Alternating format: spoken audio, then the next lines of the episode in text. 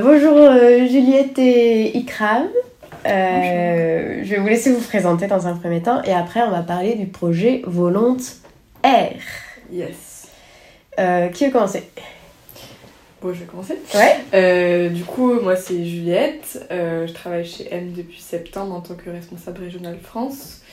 Et du coup, donc, je m'occupe du pôle France chez M, donc de l'envoi de volontaires en mission de service civique partout en France, particulièrement en Ile-de-France, et euh, du suivi des partenaires euh, en France. Et du coup, dans le cadre de ce travail, je coordonne le projet volontaire euh, qui vise à l'engagement de jeunes euh, bénéficiaires de la protection, pardon, bénéficiaires de la protection internationale et primo-arrivants en mission de service civique avec des jeunes locaux. Ok. Et ça fait combien de temps que tu fais ça? Euh, du coup, le projet, il a démarré en juin. Donc moi, je suis arrivée chez M en septembre, donc j'ai repris la, la coordination du projet en septembre. D'accord, ah oui. Depuis euh, quelques mois déjà, ça passe Ouais, vite. ça. ouais. Et du coup, là, on arrive bientôt euh, à la fin de la première année du projet. Parce que c'est sur sur- un an, donc de juin à juin. Euh, de juin à, au 31 mai. Ok, ok, ah oui, donc c'est vraiment euh, à la fin de la semaine quoi. Ouais, exactement.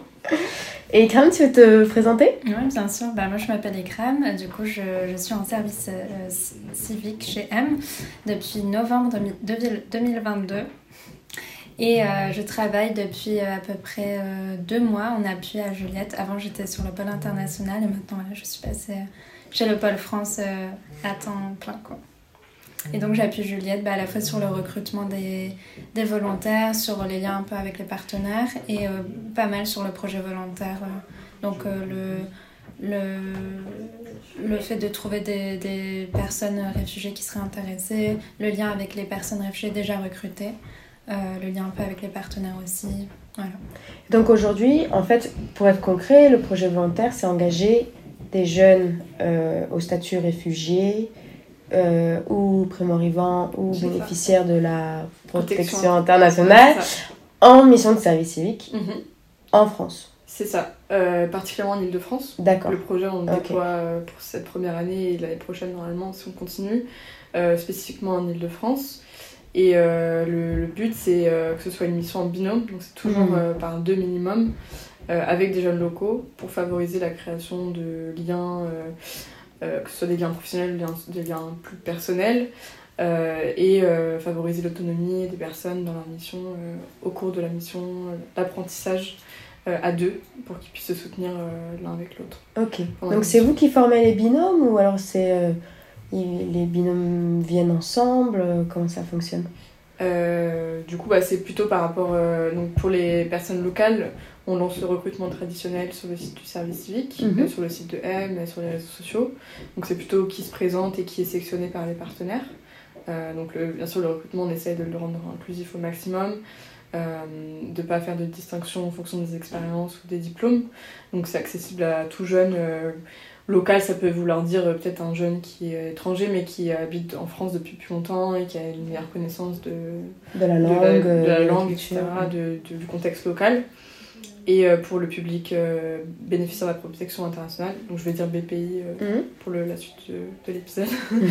Mais euh, pour les, les BPI euh, et les primo-arrivants, donc on a fait un gros travail avec ICRAM de prospection euh, de, de milieux associatifs, euh, du système euh, associatif en lien avec la migration en Ile-de-France. Donc on a été au contact euh, d'énormément d'associations, d'institutions, euh, de travailleurs sociaux, qu'on a allé démarcher pour leur parler du projet. Mhm. On a été à beaucoup d'événements aussi pour parler euh, de, de, enfin, du projet, de chercher Du des... service civique Ouais, aussi, parce qu'il y a beaucoup de gens civique. qui connaissent pas en bien fait. sûr, ouais. Et le, ils ne savent pas surtout que c'est accessible à des étrangers euh, Ouais. qui sont arrivés en France récemment, même s'ils n'ont pas un niveau de langue parfait. parfait nous, on- évidemment, on les engage. On rend l'émission accessible au, au maximum. Mm. Du coup, on a fait ce travail de prospection, d'information, de, sensibilisation. Et euh, après, c'est les travailleurs sociaux, les associations qui nous orientent euh, des personnes, des profils qu'ils ont. Ou alors euh, des jeunes qui nous contactent directement, qui ont pu avoir notre information euh, via une newsletter ou via leurs euh, travailleurs sociaux et qui prennent contact avec nous. Puis il y a un peu les deux, soit une orientation, soit eux ils nous contactent directement. Et là aujourd'hui, il y a combien de jeunes euh, engagés du coup en mission de service civique que vous avez pu contacter? Donc l'objectif du projet c'était d'avoir 10 binômes, donc 20 personnes en tout, 10 locaux et 10 personnes réfugiées ou BPI au primo arrivant en mission de service civique. Et là, du coup, on a réussi à engager 8 personnes BPI avec 8 personnes locales ou françaises. Euh, donc on a presque atteint l'objectif pour cette première Mhm. année. Ouais. Après, euh, on a diffusé l'information bien au-delà de ces 8 personnes.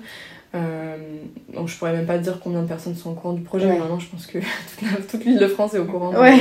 du travail qu'on fait. Et donc euh, ça c'est aussi des contacts qui nous servent pour l'année prochaine, Mm. pour les prochaines offres. Euh, c'est vrai que vu que c'était la première année, on a eu euh, des difficultés liées à l'accessibilité des missions. Mm. parce qu'on La langue, trop- notamment, Ouais, c'est ça. ouais. La langue, l'inclusion numérique. Parce que du coup, il y a Mm. plusieurs missions qu'on a construit, co-construit avec les partenaires, euh, où c'était des partenaires qui connaissent le public, donc on s'était dit que ça allait matcher avec euh, une personne réfugiée qui voudrait euh, faire un service civique. Mais en pratique, en fait, c'était des missions qui nécessitaient de pouvoir rédiger des mails, Mm. utiliser son agenda, et du coup d'être opérationnel dès le début. Et du coup, bah, c'est vrai qu'on a eu une difficulté de recrutement liée à ça, parce que quand on, on a fait des visites de centres d'hébergement, qu'on est allé sur des, des, enfin, rencontrer des associations, beaucoup des jeunes qui sont accompagnés, on déjà la plupart c'est pas des jeunes en fait, la plupart euh, qui- des gens qui sont accompagnés par ces associations, ils ont plus de 25 ans. Mm. Et donc le, le service s'arrête euh, à la- 25 ans pour les personnes euh, réfugiées aussi, sauf Mm. s'ils sont en situation de handicap. Euh, et la barrière de la langue qui a posé problème. Ouais, donc oui, c'est vrai qu'il faut quand même un minimum de niveau français, oui. Mm. Et ma connaissance d'un d'un monde professionnel, euh, comme tu dis, oui. Ok. Ouais. Ok, ok. Mais après, du coup, on a essayé de, de combler cette difficulté euh, que du coup, on... enfin, la première phase du projet, ça a été euh, la création de Du missions. réseau. du Ah, réseau ouais. de missions. Bon, déjà, de, on devait avoir 10 postes, enfin non, 20 postes du coup en tout, donc 10, 10 binômes Mm. euh, ouverts. Et en fait, la France, on a ouvert le pôle France il y a à peine deux ans, même pas. Donc c'est vrai que première année sur ce projet, euh, on a que 3-4 missions quand on arrive qui sont accessibles. Donc on a dû déjà contacter des assos pour euh, voir s'ils étaient prêts à accueillir des personnes réfugiées, co-construire avec eux la mission. Ensuite, il y a eu toute la période où on a contacté les assos pour leur expliquer le projet, trouver des candidats, informer les jeunes sur les opportunités, qui a été compliqué parce qu'en fait, on a très peu de réponses, euh, les appels, on les fait, ça sonne dans le vide. Et on a beaucoup de méfiance par rapport au service civique euh, des, des structures parce que c'est ça peut être précarisant pour des jeunes qui sont déjà en situation qui peut être compliquée. Et souvent, bah, la réponse, c'est qu'ils cherchent un travail, ils cherchent pas un service civique. Mm. Donc nous, on essaie évidemment d'expliquer euh, que c'est compatible avec un emploi, avec des études, c'est compatible avec des cours de français. Donc ça peut être euh, une opportunité euh, d'engagement, d'insertion en parallèle d'autres choses. Donc il y a tout ce travail d'information, de sensibilisation. Et euh, ensuite la partie recrutement en sens propre du terme, de faire des contrats. euh, et ensuite la partie suivi des jeunes qui sont en mission. Mm. Ouais, c'est tentaculaire comme. ouais, c'est ça. euh, Pour un an, c'est ouais. beaucoup d'étapes euh, du projet. Donc ce que je voulais dire, c'est qu'on a les partenaires qu'on a créés au début, enfin les partenariats, euh, c'était des partenaires qui connaissent le public. Donc nous, on s'était parti sur le principe que ce serait plus simple euh, de commencer ce projet avec des partenaires qui, euh, ouais, qui savent comment accompagner euh, des jeunes qui seraient en mission, qui pourraient complémenter avec l'accompagnement que nous on fournit. mm. Mais euh, certains de ces partenaires, malheureusement, n'ont pas euh, pu créer des missions qui étaient assez accessibles Mm. à, à tous et à toutes au niveau de la langue numéri- enfin, numérique. Et, et du coup, bah, en janvier, on, a dû, on s'est rendu compte qu'on avait un, un problème de poste et qu'on avait galéré à recruter sur ces, ces postes plus, enfin, moins Plus accessibles. qualifié. Ouais, plus qualifiés, même s'il n'y a pas de critères au sens propre, juste de savoir écrire des mails, etc. Mm. Comparé au public qu'on rencontrait qui était peut-être plus débutant dans, ce, dans le monde du travail. Mm. Mhm. Et surtout- Bah, c'est jeune. Hein. Oui, et Ouais. mais, je veux dire, on, a quand même, on avait quand même reçu pas mal de candidats en entretien. Enfin, c'était aussi euh, ce, ce souci à chaque fois de, de pouvoir recevoir de- des orientations des candidats, mais euh, au final de se rendre compte qu'au niveau de la langue, c'était pas euh, Mm. Ouais. on a un niveau assez haut, quoi. Donc, euh, C'est le premier Ouais. frein. euh, ouais. Ouais, et puis on, ouais, du coup on avait une, une frustration d'avoir Mhm. énormément de gens motivés, intéressés, mais de ne pas pouvoir les, les engager parce Mhm. qu'on n'avait pas de partenaires euh, en intermédiation euh, qui étaient euh, en capacité de les accueillir.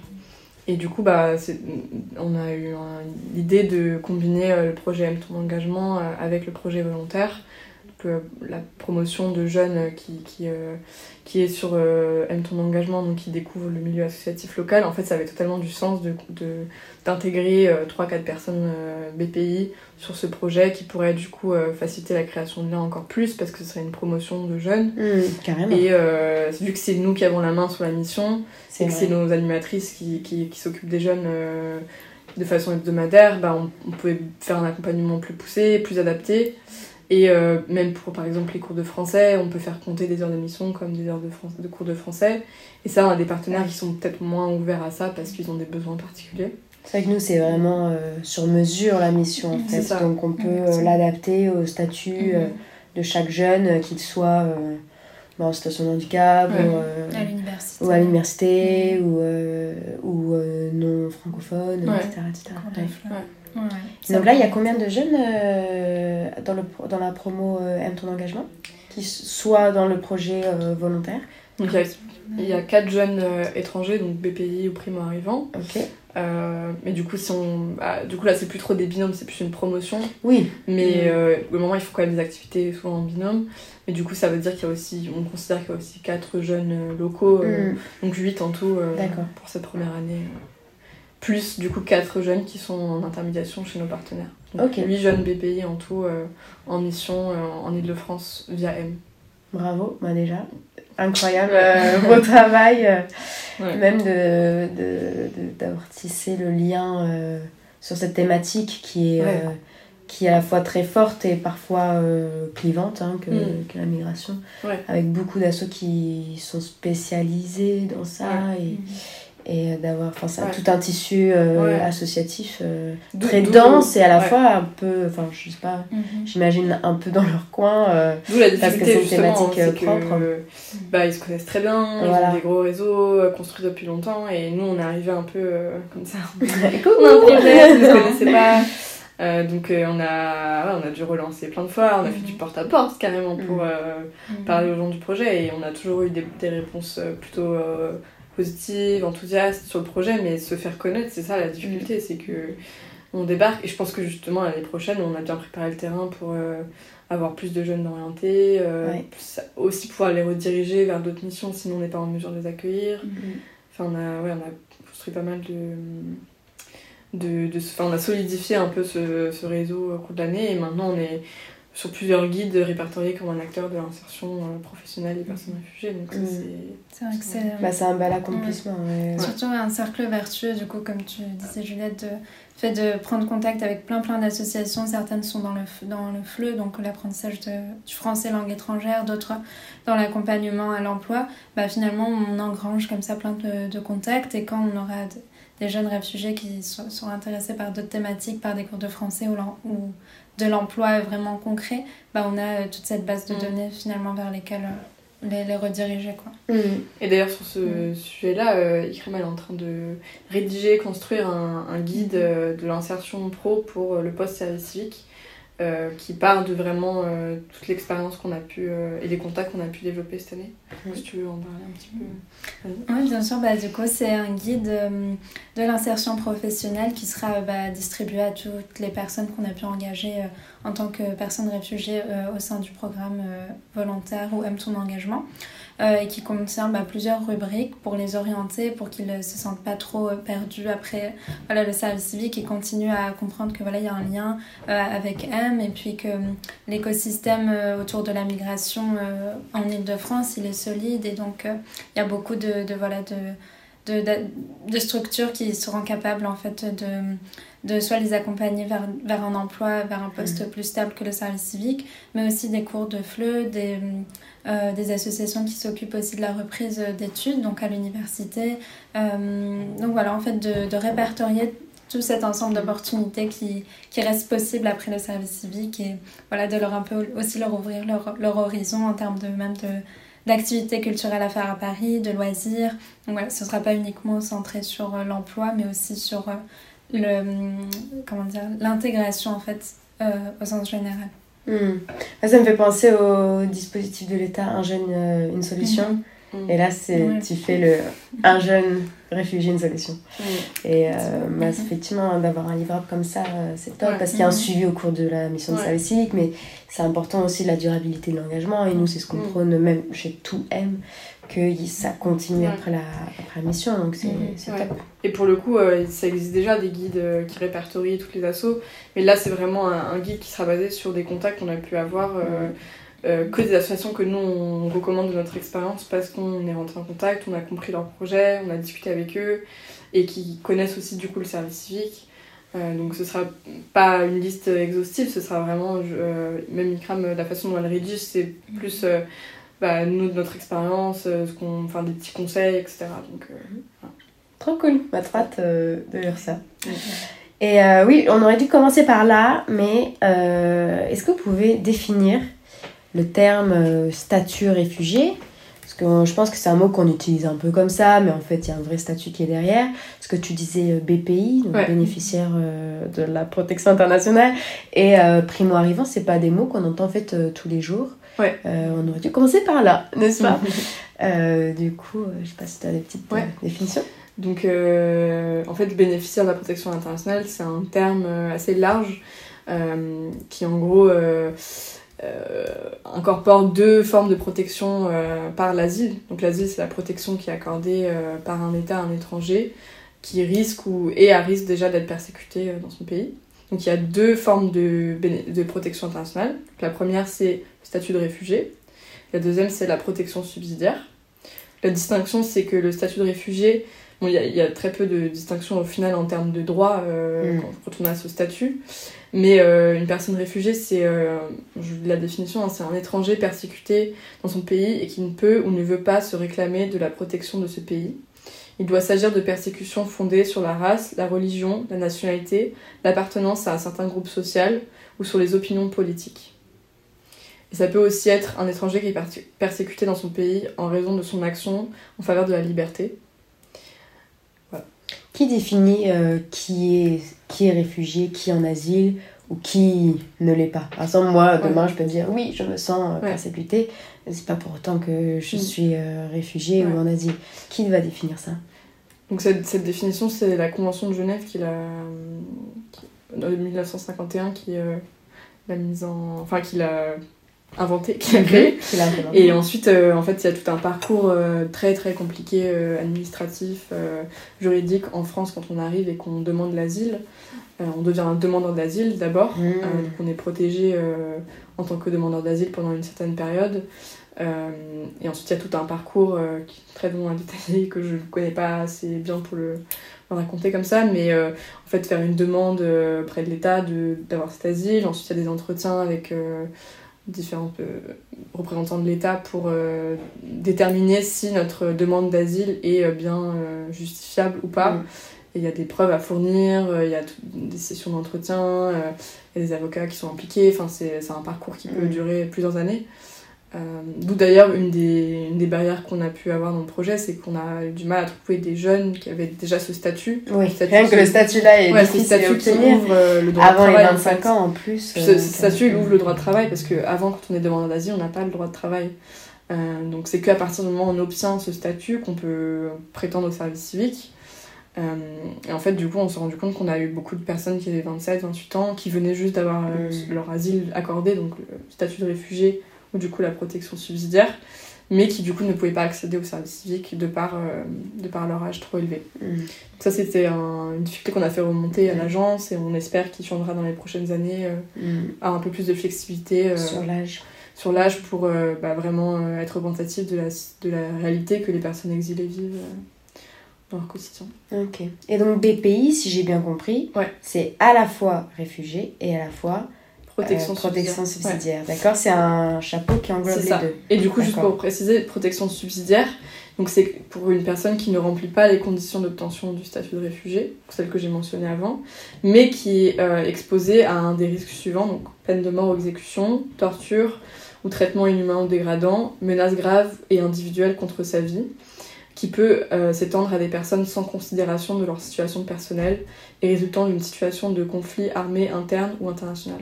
Donc, par exemple, une situation de guerre dans un mm. pays euh, qui touche pas sa personne parce que je sais pas parce que je suis homosexuelle que je suis persécutée mais parce que il y a la guerre dans mon pays donc tout le pays est menacé. Là tu peux prétendre au statut de protection subsidiaire. Mais au final ça confère les mêmes droits en France.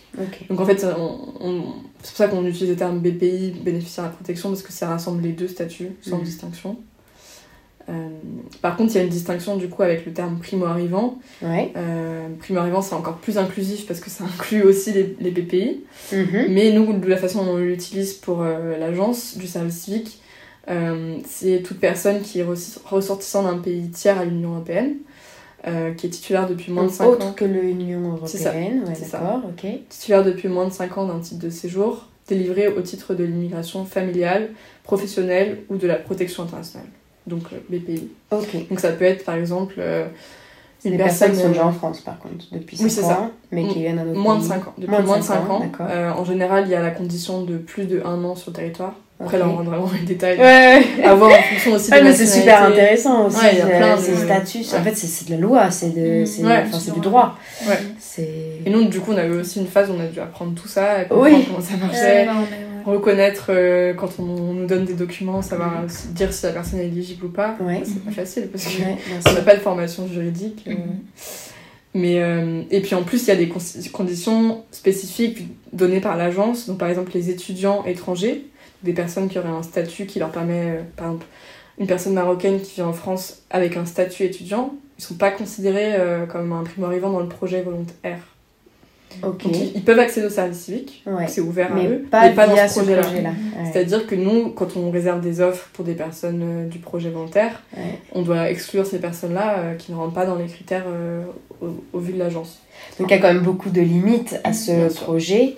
Est-ce que vous avez, bah, tu le mentionnais un petit peu, mais la liberté de faire remonter ces limites à ce projet et espérer qu'il y ait des aménagements pour les rééditions prochaines oui, après, euh, ce projet, il existe depuis 5 ans et je pense que nous, ça nous a pris euh, peut-être 2-3 mois de comprendre ces limitations. Mm. Et je pense que les, les, organismes qui, font ce, qui, qui, euh, qui, travaillent sur ce projet depuis plusieurs années, ils l'ont fait remonter il y a bien longtemps. Mm. Donc je pense que les personnes qui sont en charge de lancer l'appel à projet, de le mettre en place, sont conscientes de ces limitations. Peut-être qu'il y a des raisons qui font que c'est pas ouvert à plus de personnes.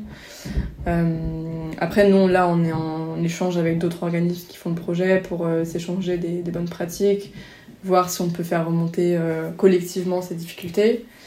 Après, c'est vrai qu'on a eu des échanges récemment avec, par exemple, la délégation interministérielle de l'accueil des personnes réfugiées qui est en partie en charge du projet pour leur faire remonter ça directement.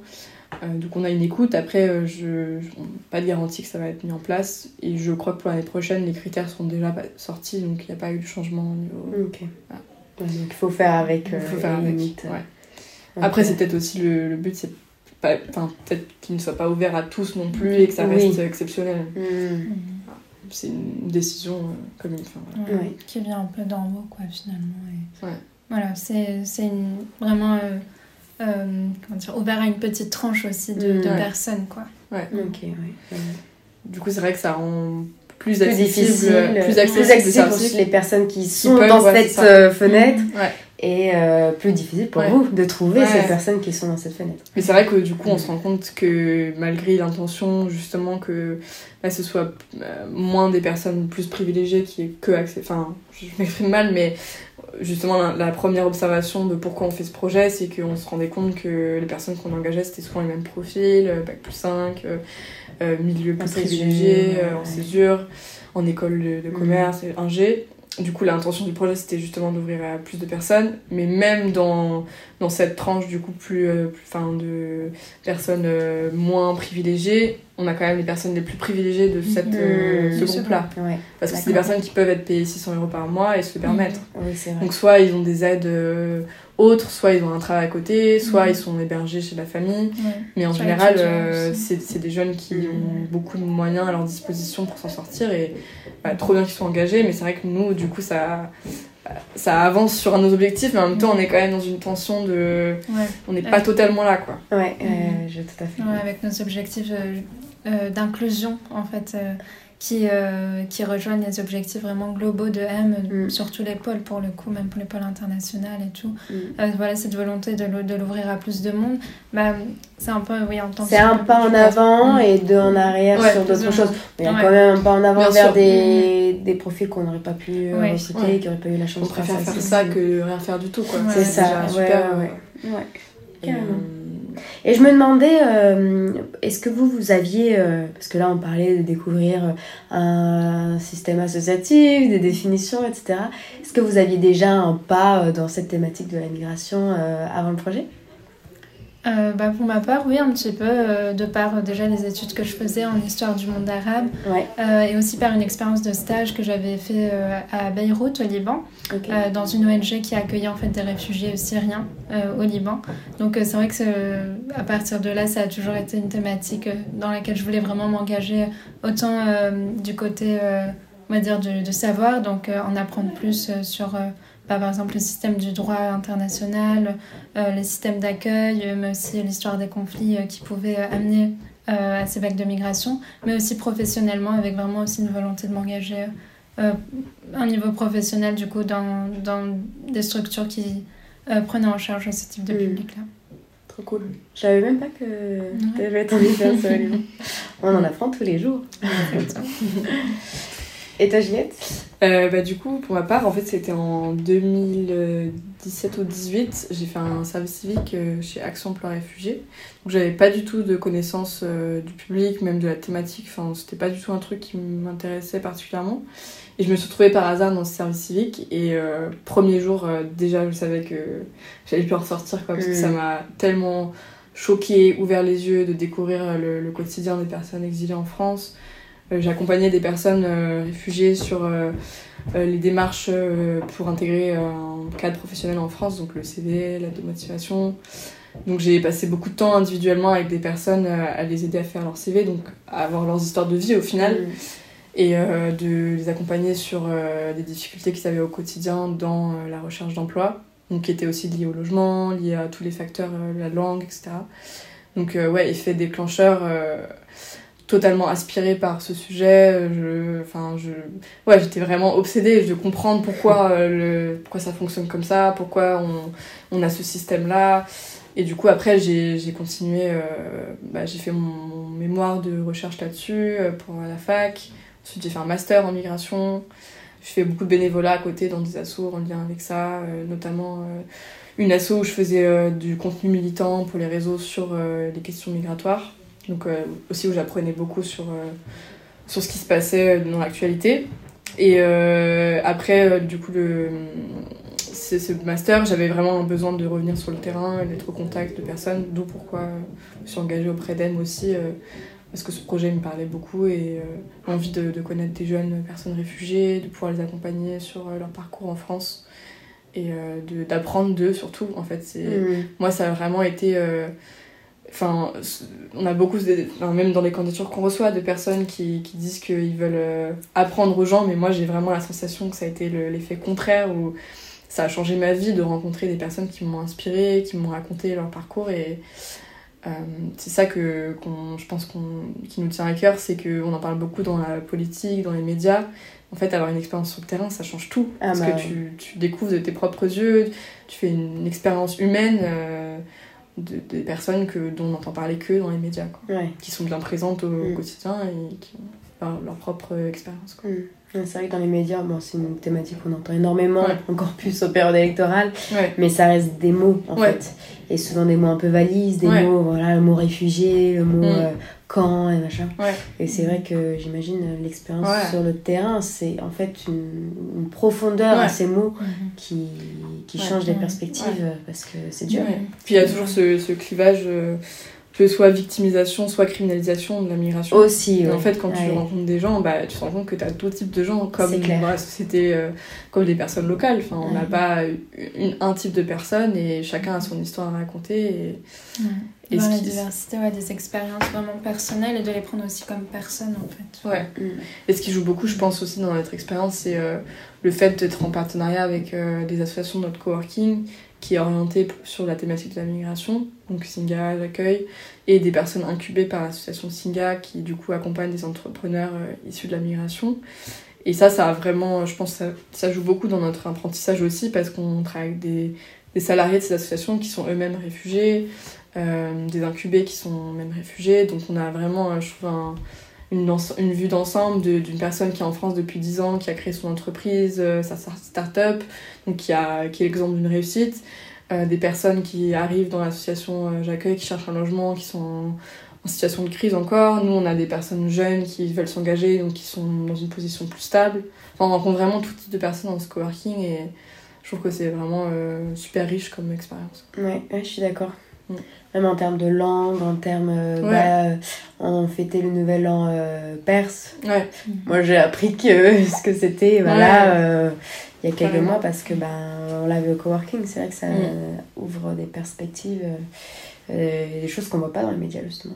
Donc, euh, Clairement. Donc, euh, trop chouette. Bah, merci beaucoup pour, pour ces, ces, ces, partages. Du coup, le projet finit là à la fin du mois. Ouais. On espère le renouveler pour l'année prochaine, c'est ça? Ouais. Donc dans tous les cas, même si je pense que même si on n'a pas, on n'est pas lauréat de l'appel à projet l'année prochaine, nous on a quand même une intention du coup de garder le service civique accessible à tous et à toutes. Donc euh, évidemment, euh, si vous, êtes, euh, vous avez un statut lié à l'immigration, n'hésitez pas à postuler, même si on n'a pas ce projet, parce qu'on sera toujours ouvert à engager des personnes réfugiées ou primo-arrivants en dehors du projet. Jusque-là, du coup, avec le, financement, on réserve des, des places spécifiquement pour ce public, mais bien sûr qu'on est toujours ouvert à ce public en dehors du projet. Mm. Bah, merci beaucoup, Juliette Ekram. Merci à toi. Et euh, à très vite pour euh, peut-être un nouvel épisode sur euh, le volontaire 2024. 2024, ouais. ouais, carrément. Merci. Merci.